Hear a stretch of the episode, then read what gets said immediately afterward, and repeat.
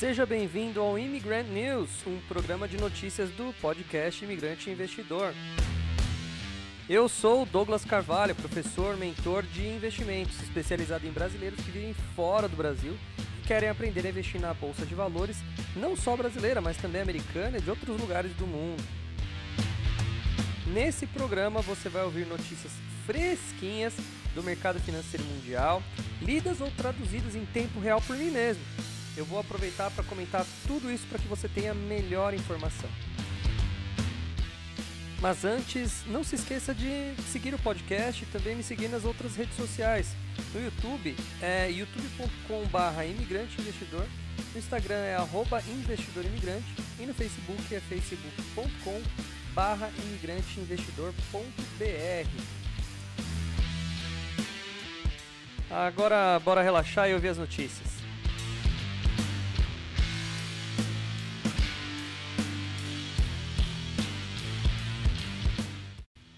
Fala senhor imigrante, fala senhora, senhorita imigrante, tudo bem? Seja bem-vindo a mais um dia do meu podcast, o podcast Immigrant New do canal Imigrante Investidor.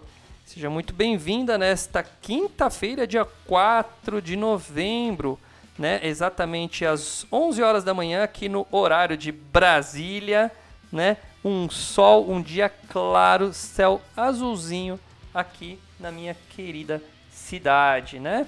Ah, a bolsa, para variar, ainda muito instável, tá?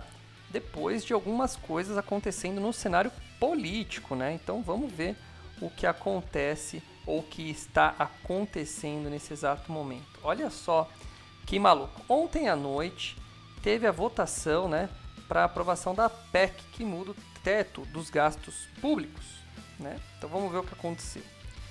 Na manhã seguinte, ou seja, hoje, né, a aprovação em primeiro turno da PEC dos precatórios lá na Câmara dos nossos deputados, o Ibovespa abriu os negócios próximo à estabilidade, tá?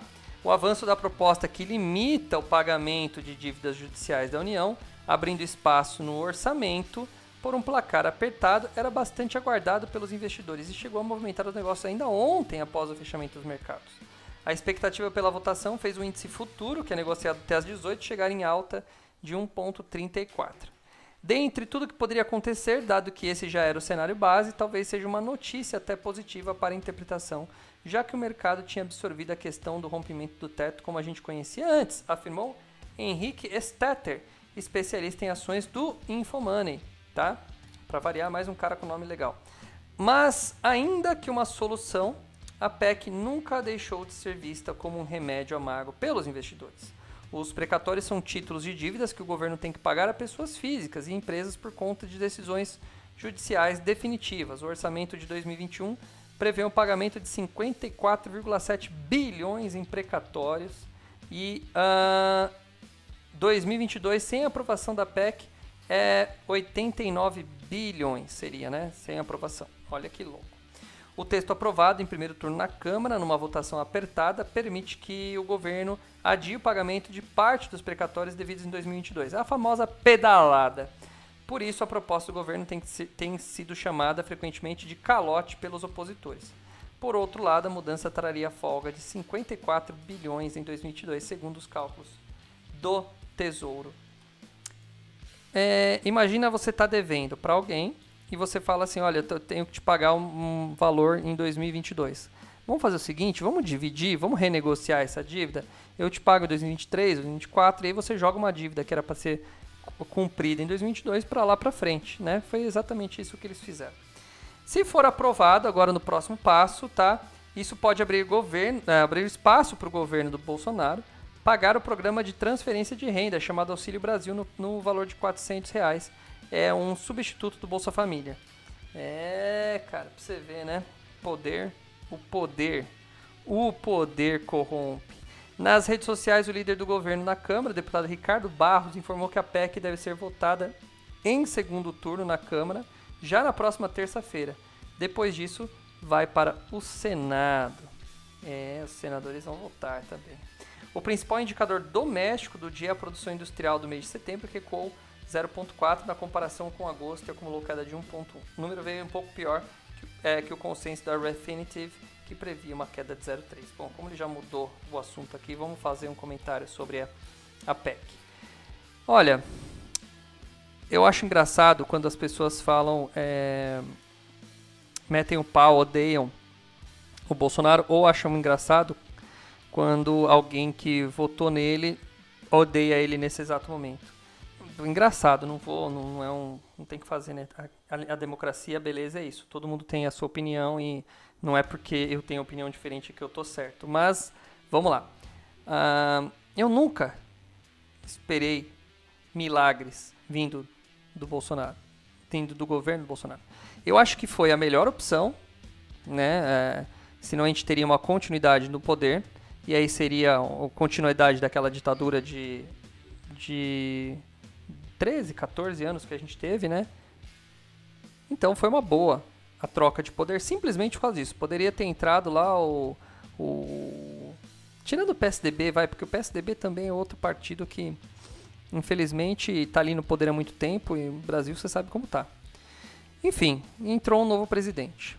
Uh, eu acho que isso foi bom, foi saudável para o país troca, trocou muita gente, muita gente que tinha mamata perdeu, mas estamos criando novas, né? Enfim, agora, esperar que ele fosse a salvação, aí eu já acho um exagero.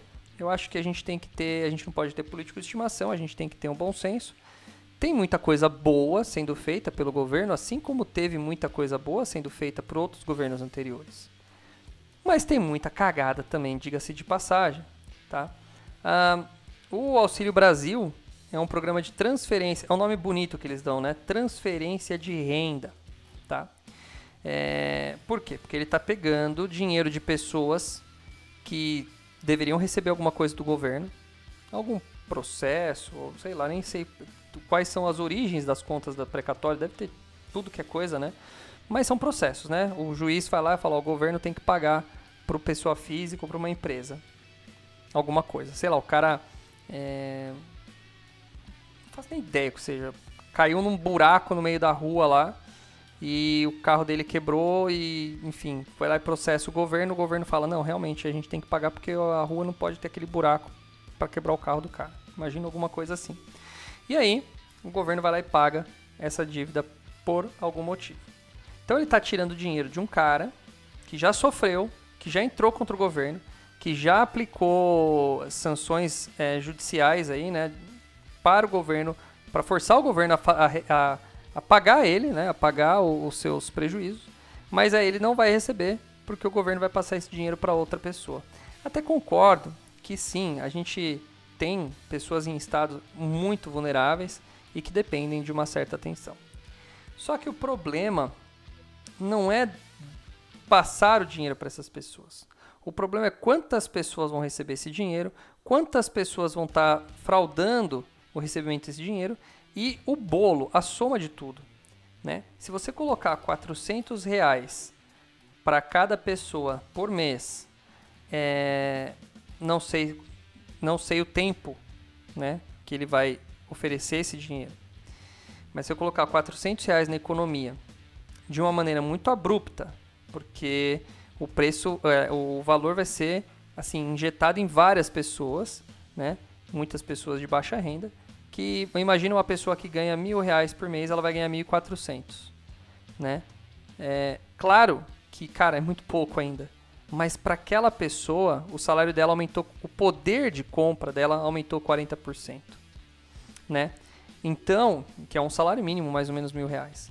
Não que ela não deva receber, mas você tem que entender que o poder de compra dela aumentou 40%. Então ela vai colocar esse dinheiro em circulação de novo. Colocando esse dinheiro em circulação de novo, o que acontece?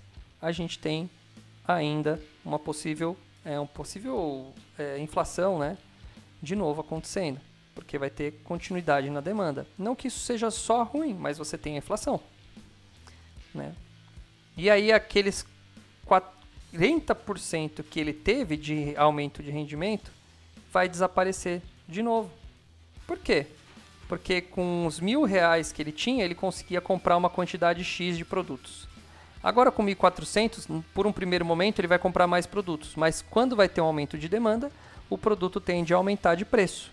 E aumentando de preço, sem ter um acompanhamento contínuo da oferta, o que, que vai acontecer? O produto aumentando de preço, ele perde o poder de compra. Então, daqui a alguns meses, o cara vai ganhar 1.400, mas vai continuar comprando a mesma cesta básica que ele comprava há 3, 4 meses, 5 meses atrás. Entendeu? Então, assim, é muito fácil quando uma pessoa vem e fala assim: precisa aumentar o salário mínimo. Tá, aumenta o salário mínimo, mas não aumenta a oferta dos produtos que as pessoas compram com salário mínimo, por exemplo, o preço daqueles produtos sobem. Por quê?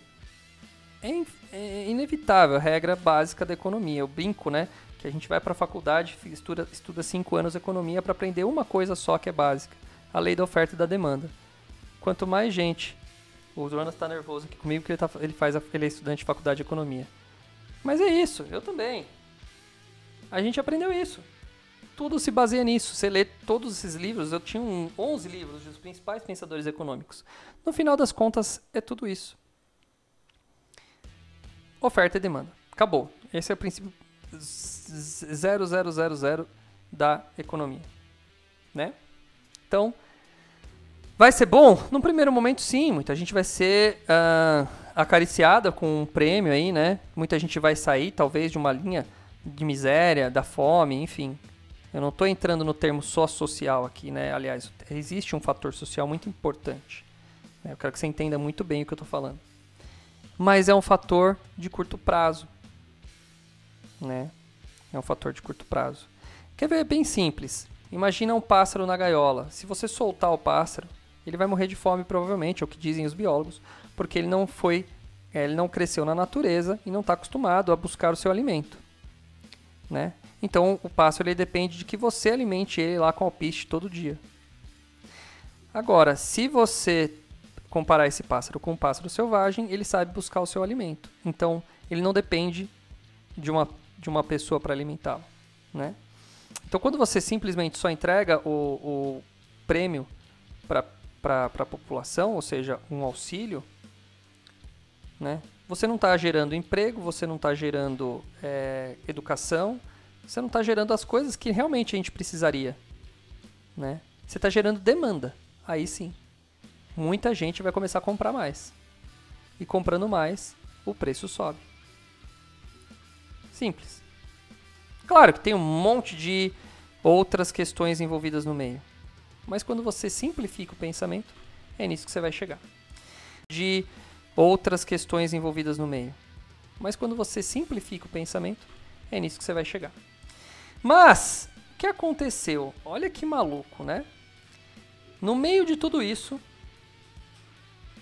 teve um cara que ficou nervosinho, para não falar nenhuma outra palavra, nenhuma palavra pior, né? O repare bem, repare bem. Ciro Gomes suspende a sua candidatura à presidência, depois que o seu partido PDT apoiou a PEC dos pecatórios. Vamos ler isso daqui, cara.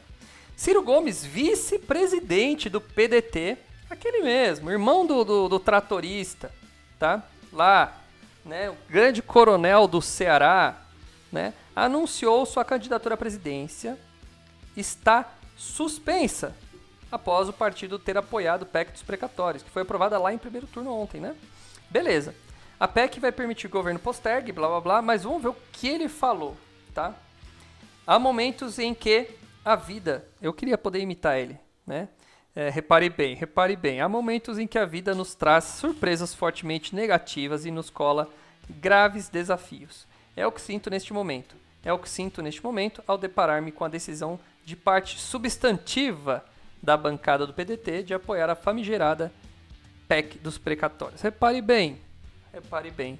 Lagarto que perde o rabo sabe que vai crescer novamente. Ele, ele sempre tem umas, umas frases de efeito prontas assim. Bom, ele continuou. A mim só me resta um caminho: deixar a minha pré-candidatura em suspenso até que a bancada do meu partido reavalie sua posição. Temos um instrumento definitivo nas mãos que é a votação em segundo turno para reverter a decisão e voltarmos ao rumo certo. Tá? Louco, né? Isso ele colocou no seu Twitter. Durante a votação, os deputados, dos 24, 15 votaram a favor, né? Então, foi a grande maioria aí. E que representa 63% da bancada do partido. O placar final foi de 312 votos a favor uh, contra 144. Pô, foi uma, foi uma vitória esmagadora até, hein? Caso seja aprovado em definitivo, após o segundo turno e também no Senado, a PEC vai possibilitar que o programa do Bolsa Família, e Bolsa Família não, né? Do Auxílio Brasil, aconteça com 400 conto no bolso de muita gente. Beleza? Continuando, Ciro Gomes, repare bem, ficou nervoso, né? Ah, tá bom, falei de política demais, metade do meu podcast hoje falando de política. Mas enfim, ela, ela influencia muito o mercado no curto prazo e também no longo, né? Mas tem uma notícia boa no meio de tudo isso. B3 alcança a marca de 4 milhões de contas de pessoas físicas. Físicas? Pessoas físicas? É, pessoas físicas. Não, pessoas físicas. Em outubro, número de investidores chega a 3,4 milhões. Legal. Então o que aconteceu aqui, ó?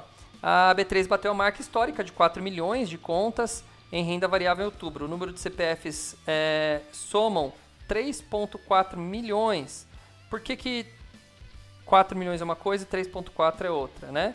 3.4 porque uma pessoa pode ter conta em várias corretoras. Então, por exemplo, só eu aqui já contribuí porque eu tenho umas 15 corretoras abertas. Então, é o que acontece. Pelo número de CPF são 3.4 milhões, tá?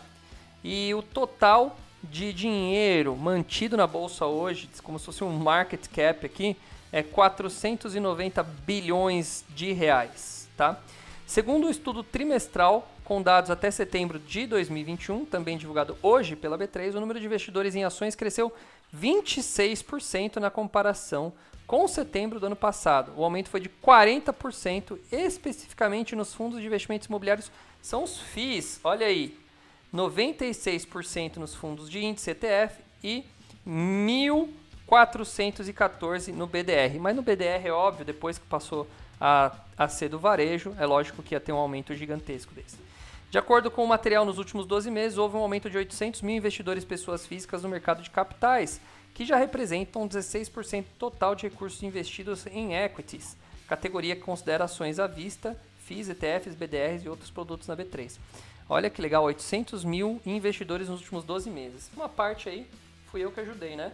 Ajudei a ensinar a galera abrir conta. Toda semana a gente está ajudando o povo a abrir conta. Eu preciso, eu preciso urgentemente. Se você conhece alguém que trabalha na Rico, na Clear, na XP, preciso de um patrocínio, cara, porque eu fico ajudando os caras a abrir conta nessas corretoras e não ganho um real por isso, né? É, fazer propaganda grátis está difícil. Segundo a B3, o número médio de investidores que fazem ao menos um negócio no mês está acima de um milhão desde 2020. No terceiro trimestre de 2021, as pessoas físicas que operam no segmento de equities pelo menos uma vez por mês superou 1,5 milhão. Em 2019, o número era cerca de 500 mil. Atualmente, esses investidores são responsáveis por 24% do volume negociado na bolsa.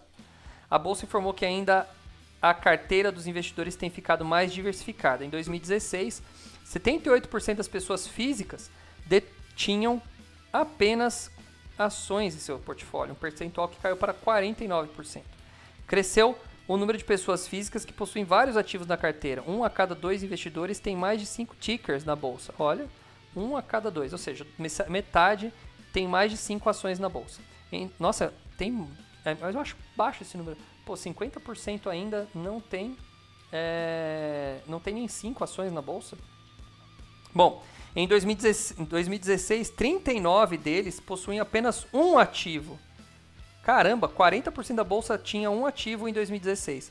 Hoje tem 21% ainda tem uma ação só na bolsa. Eu acho muito, muito, muito alto mesmo, né? Pô, tem uma, uma ação só é loucura, né? Só se for muito pouco dinheiro.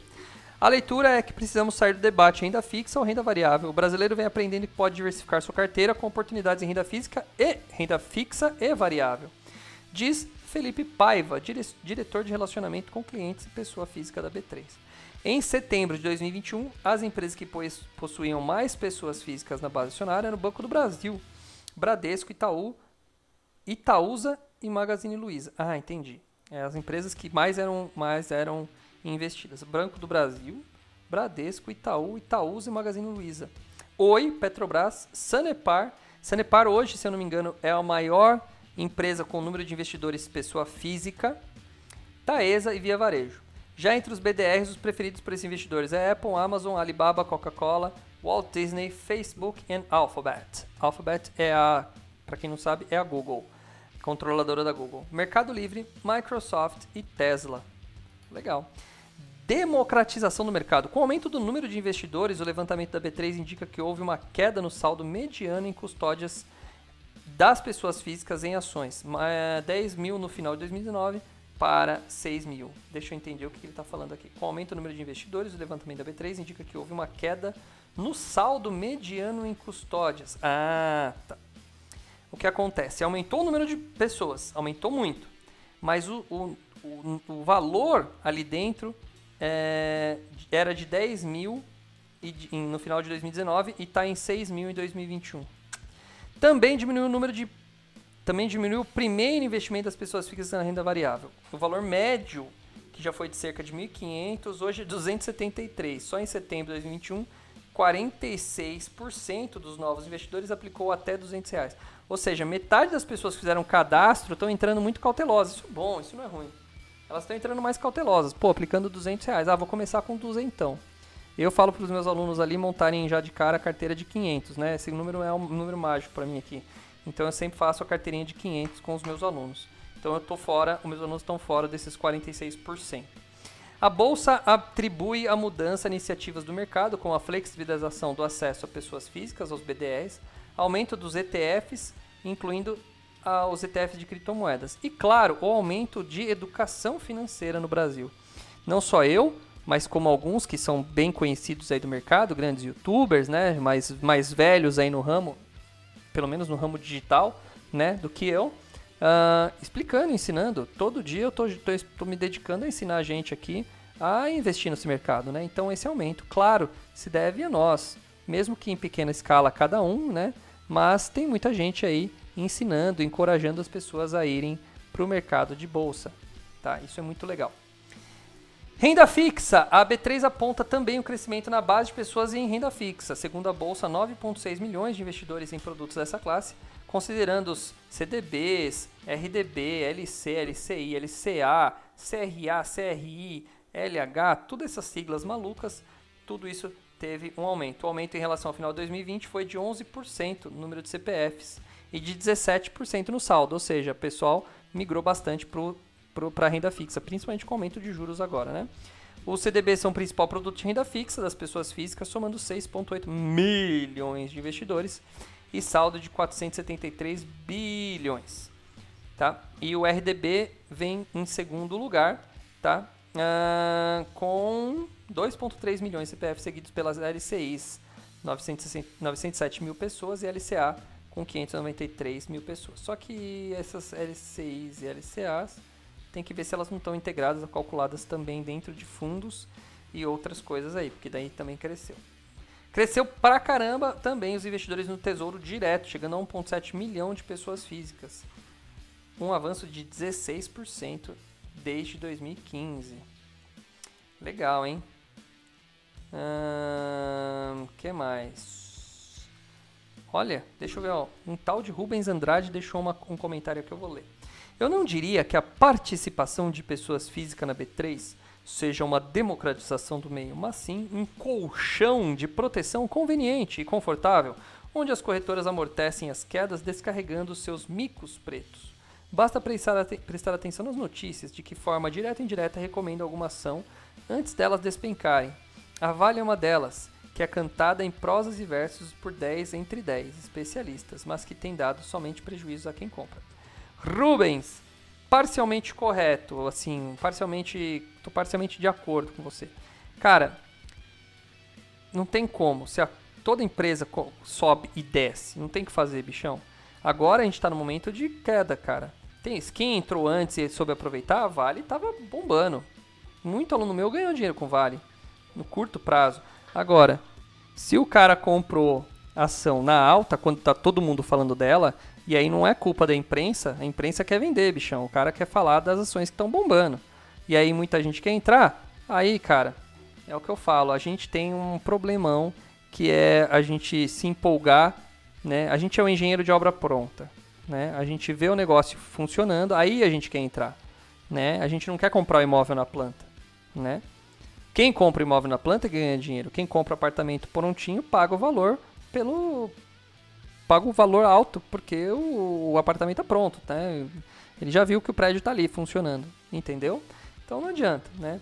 É, o que tem de gente me mandando mensagem para entender sobre criptomoeda, porque a bolsa está em baixa e a criptomoeda está bombando. O Jonas aqui do meu lado tá feliz aí com a. Qual é o nome da moeda? Smooth Love Potion. Smooth Love Potion, ou a poção de amor suave, serena, né? Olha o nome da moeda. A pergunta é para que serve essa porcaria, né? Por que tem gente investindo num negócio desse? Eu ainda vou fazer, no meu curso de criptomoeda, eu vou explicar tudo isso aí, porque tem muita coisa ainda pelo futuro. É, é. Aproveite, eu já falei, aproveite a alta que o negócio ainda tem muita coisa. O que mais? que mais? Vamos lá, vamos voltar. Bom, já li sobre a B3. Agora vamos para notícias curtas de alto impacto no seu investimento. A Gerdau Brasil anunciou nesta quinta-feira início de recompra de até 500 milhões em dívidas em títulos de dívida em circulação no mercado internacional. Os vencimentos são para 23, 24 e 27, tá? Ah, mas é título de dívida, ela está recomprando, pensei que ela estava recomprando ação. Tá, o principal objetivo da oferta de recompra é o gerenciamento dos passivos da companhia e de suas controladas, afirmou a empresa em comunicado enviado à CVM, tá? Uh, tá, isso é uma notícia interessante. Deixa eu ver outra coisa aqui. A Gerdau, eu estava vendo ela, deixa eu ver se ela está na minha listinha aqui. GGBR3, não, era Go, é, a Goal, que é da Gerdau Brasil, mas é, é uma outra, é a, é a Gerdau, eu sempre confundo, uma é a, deixa eu ver o que, que é a Goal aqui mesmo, a Goal é a Gerdau, mas ela é da metalúrgica, isso, e a Gerdau é outra coisa. Bom, enfim, a Goal tá aqui numa das minhas listas com um earning yield gigantesco, tá? Olha que louco, o EBIT dela Olha que, olha que conta magnífica. O EBIT dela foi de 16 bilhões, tá? E 300. Bom, 16 bi, tá? 16 bi. E o valor da firma nesse exato momento, tá? Nesse exato momento é de 20 bi. Maluco, né? Cara, olha o EBIT gigantesco. O EBIT é quase quase não, é 80% do valor da empresa. Eu, tô, eu preciso parar e calcular esse número direito, mas, cara, isso significa que a Gerdau, se ela continuar gerando esse bit, é uma ação para para subir umas quatro vezes aí nos próximos 3, 4 anos. É uma ação para longo prazo, violentamente, é, com potencial para subida, tá? Patrimônio líquido aumentando, deixa eu ver o demonstrativo de resultados dela. Receita, é, é porque ela teve uma explosão gigantesca, né? Não tem o que fazer, ó. É por isso que ela. O problema é se ela vai continuar assim, né? Mas é uma empresa que neste momento está relativamente barata na bolsa, tá? Neste momento ela está barata. Está sendo cotada a 11,90 num VPA de 13,80. Se ela continuar mantendo esse padrão, essa é uma empresa que vai estar tá bombando no preço daqui a um tempo. Bom, continuando. A Gerdau veio disso porque ontem, uma hora da manhã, eu estava fazendo é, planilha no Excel calculando o earning yield de um monte de empresa. Bom, continuando. Uh, vamos lá para as noticinhas curtas, né? Então já falei dela, vamos para a próxima. Uh, Itaú. O Itaú registrou lucro líquido recorrente 6,7 bilhões, tá? Uh, alta de 34% na comparação anual e 3,6 subiu no segundo semestre, no segundo trimestre, em relação ao segundo trimestre, tá? Uh, o lucro líquido contábil ficou em 5,7 bilhões, uma alta de 28%, e 23 na, é, é, mas 23% menor na comparação com o segundo trimestre, ou seja, o segundo trimestre foi melhor do que esse total. Legal, vamos para outras. A CSN registrou lucro de 1,3 bilhão, retração de 5% na comparação do mesmo período, ou seja, ela diminuiu o seu lucro em relação ao ano passado. Tá?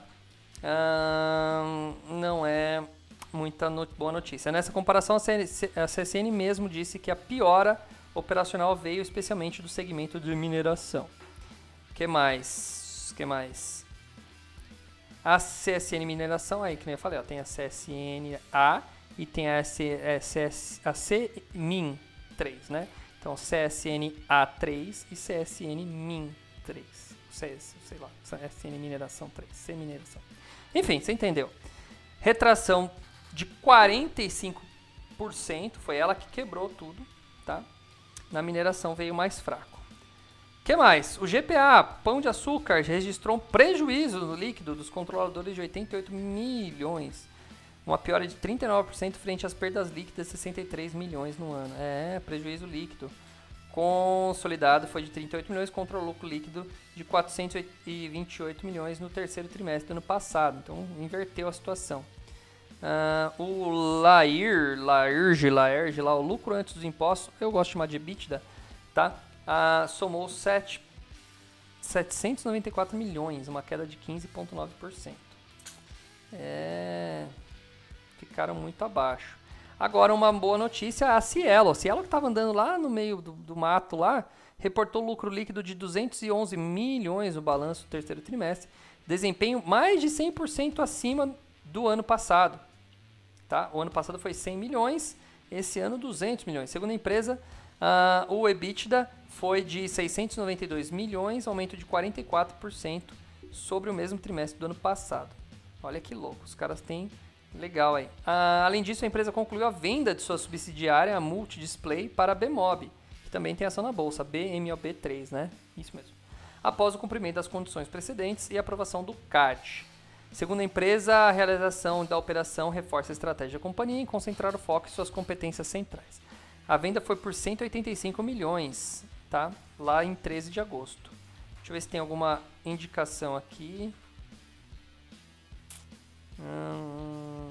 Ah, o Itaú BBA mantém a avaliação Market Perform para ações com preço alto de 5,20. Bom. A XP a XP registrou lucro líquido ajustado de 1,03 bilhão no terceiro trimestre, alta de 82% na comparação. Cara, bolsa de valores está crescendo o número de, de eh, CPFs na bolsa, está crescendo o número de é, dinheiro entrando por corretoras. Né? Então a XP está aí, ó, 82% na comparação do mesmo período do ano passado, tá? quando lucrou 570 milhões de reais frente a 1,3 bilhão registrado no segundo trimestre de 2021. É, os caras também cresceram pra caramba. A Ultrapar registrou também lucro líquido uh, de 374 milhões no balanço terceiro trimestre. Desempenho também 35% superior em relação ao mesmo período do ano passado. O que mais? Uh, o Credit Suisse avalia que os resultados ficaram abaixo do esperado. O banco avalia que as margens melhoraram em relação aos 53 reais por metro cúbico, segundo segundo semestre, nossa senhora. Em relação ao segundo trimestre de 2021, os volumes ficaram, no entanto, 2% acima que o banco esperou. É, o banco mantém recomendação neutra para a ação, dizendo que a ação vai chegar a 16 reais. Copasa, Copasa está entrando na moda, tá? Deixa eu ver como tá a Copasa, porque é muito louco que do nada você ouve 300 pessoas falando de Copasa. Aí você fala, pô, por que tem tanta gente falando de Copasa assim? Deixa eu ver como tá a Copasa aqui. CS. E eu falei da Copasa esses dias, cara. Não faz muito tempo eu falei da Copasa. Ó, ela tá custando 13 reais. Tá na baixíssima, mas vamos ver. A Copasa reportou lucro líquido de 16 milhões no terceiro trimestre, cifra, cifra 93,2 inferior reportada um ano antes. É, crise hídrica, né? Segundo a Copasa, o resultado foi impactado pelas provisões realizadas em decorrência das devoluções determinadas pela Agência Reguladora de Serviços de Abastecimento de Água, a ARSAI, de Minas Gerais. O Credit Suisse comentou que a Copasa apresentou resultados abaixo do esperado em base anuais, principalmente em função das despesas acima do previsto. Despesas com energia elétrica, efeitos não recorrentes e impacto dos reajustes tarifários, tá? Apesar do impacto dos reajustes tarifários. O que mais? Bom, o banco ressalta que a crise hídrica não está impactando as operações da Copasa, uma vez que seus principais reservatórios estão em níveis confortáveis, 71%. Dessa forma, o Credit Suisse mantém recomendação neutra para ações da Copasa e preço-alvo de 17, frente à cotação de quarta-feira, que era de 14,39. Bom, muita, muita diferença aí. Uh, para terminar, vou terminar com a última aqui. PetroRio, a Prio 3, apresentou o terceiro trimestre esse ano com um lucro líquido de 125 milhões de reais, revertendo o prejuízo líquido tá, do mesmo ano do ano passado. Segundo a empresa, o resultado foi impactado pela expansão da receita como reflexo do aumento das vendas e do crescimento do preço do Brent. Para quem não sabe, o Brent é o barril de petróleo utilizado aqui por nós brasileiros, tá? O tipo de petróleo utilizado por nós. Referência ao bar... ah, tá aqui, é o barril de petróleo que está hoje 73 doletas por barril. É o maior patamar do, patamar do Brent nos últimos três anos. É. que mais? Vamos ver se ele. Ó, o banco Credit Suisse mantém a avaliação outperform, ou seja, ainda está achando que as ações da Prio vão subir para 25 pilas, né? Vamos ver o que, que vai acontecer aí. É, tem muita coisa, muitas, muitas, muitas, muitas hum, resultados estão saindo nessa semana, né? Semana de resultados, então tá bombando as notícias aí. Amanhã eu vou deixar um pouquinho para amanhã, que amanhã é sexta. Vamos deixar as notícias boas para amanhã, né? Que daí a gente vai pro fim de semana um pouco mais feliz. Hoje nem falei de criptomoeda, né? Mas tal a tal perfume lá, como que é mesmo? Smooth Love Potion, a poção de amor, né? Do Joninhas aqui, tá subindo pra caramba, ele tá feliz demais. E outras estão também. O Bitcoin também deu uma subidinha, bateu de novo, né? 60 pau. Tá indo bem também. Criptomoedas estão num bom momento nesse exato momento. Por quê? Porque tá todo mundo, né? Migrando investimento para uma reserva de valor como criptomoeda. Aliás, falando em criptomoeda, sai hoje provavelmente o meu novo vídeo no YouTube falando de uma de uma bomba aí, né? Uma galera que tomou na cabeça com o Round 6, aquele seriado norte-coreano que criou uma criptomoeda. Eu falei sobre isso e eu falei do, do, do, da pegadinha aí, da, da furada que eu quase caí também no YouTube, tá? Com ofertas de criptomoedas aí, tá? Muita gente caindo nessa pegadinha. Vai lá no meu YouTube para ver sobre isso, tá? Vai lá que eu vou falar, ou aliás, falei, gravei ontem sobre esse assunto, tá? Muita gente caindo nessa pegadinha da criptomoeda. Cuidado, parece verdade, mas não é. Ok? Querido investidor, querida investidora, muito obrigado por sua audiência ficar até aqui o final comigo e fico muito feliz pelas mensagens que vocês têm me mandado. Continue mandando, continue sugerindo, dando notícias para mim, sugerindo pauta, que eu fico muito feliz com o retorno de vocês. E espero ver vocês ou ouvir ou ter saber que vocês estarão aqui comigo amanhã na sexta-feira, mais uma vez juntinhos aqui nas notícias. Muito obrigado. A gente se vê amanhã. Tchau, tchau.